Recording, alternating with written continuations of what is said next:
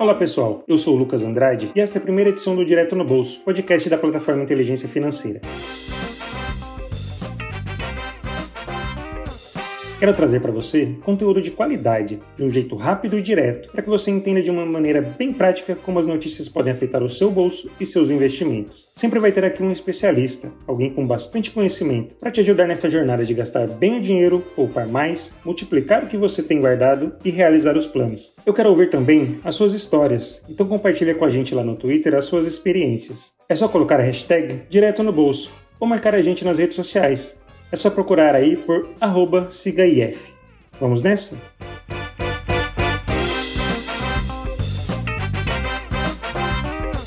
O Banco Central aumentou nesta semana a taxa básica de juros para 7,75% ao ano. A expectativa é que no começo de 2022 a Selic fique acima de 10%. A inflação também está alta e deve ficar pelo menos mais um mês acima de 10%, isso considerando o acumulado em 12 meses. A bolsa de valores já caiu mais de 10% no ano, e o dólar, bem, a moeda americana já é vendida acima de R$ 6,00 nas casas de câmbio. Em um cenário como esse, é comum se desesperar e botar os pés pelas mãos nos investimentos. Uma decisão precipitada e sua aplicação pode se transformar em dor de cabeça e prejuízo. Eu conversei com a Bia Moraes, que é educadora financeira da Ativa Investimentos, para saber dela o que fazer em um momento como esse, em que parece que as coisas não vão bem. Quando a gente investe, a gente tem que ter muito claro por que a gente está investindo naquele ativo em específico e, mais do que isso, entender como ele funciona, em qual cenário ele se beneficia, em qual cenário ele é prejudicado, porque assim, quando sai uma notícia, a gente consegue avaliar com calma o que está acontecendo. A Bia também contou um equívoco bem comum das pessoas. O maior erro vem dos investidores que não sabem o que estão fazendo, que investem seguindo dicas rápidas, recomendações que vêm nas redes sociais, investem sem motivo, sem objetivo, sem saber o que está fazendo, e aí quando estoura uma notícia com um teor mais negativo, se desespera e vende porque não entende o que está acontecendo, não entende o que tem em carteira, não entende como aquela notícia pode impactar os seus investimentos. Mas Bia, tem alguma dica para avaliar bem como as notícias podem impactar os investimentos?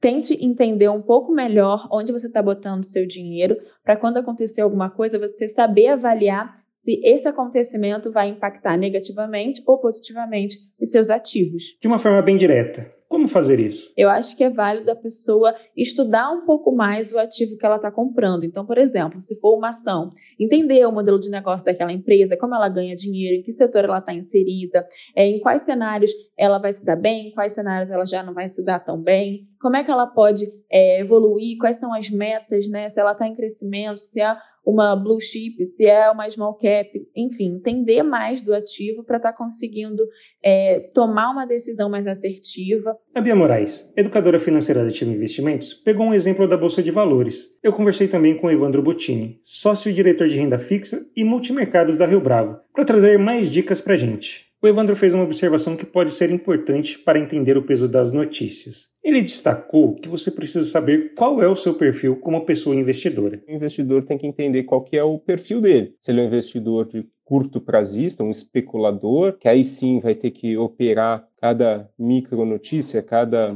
informação que vaza aqui e colar, ou se ele é um investidor mais de longo prazo, que quer navegar é, essas ondas aí, chegar num objetivo de médio e longo prazo, esses dois caras vão ter que lidar com isso de forma bem diferente. Assim como a Bia, o Evandro usou um exemplo da Bolsa de Valores, mas que pode ser aproveitado de uma forma geral, que é o de estabelecer limites. Ele explica melhor a seguir. Acho que o importante é ter, é ter um plano claro. Se você é, tanto se você é um especulador quanto se você é um investidor de longo pé, de longo prazo, você acho que tem que ter um, um, objetivo para o seu investimento. E, e, isso quer dizer um preço objetivo, um preço-alvo e também o que a gente chama de stop né, no mercado financeiro. É um preço em que você vai liquidar a sua posição. Não importa se você gosta ou não gosta da companhia, se ela é a Apple ou se ela é a, a, a VEG aqui no Brasil. Você tem um preço objetivo, você tem um preço, um, um preço de stop. E você só vai revisar esses preços se algo fundamentalmente mudar. Outro ponto sério levantado pelo Evandro é o efeito contrário, da euforia.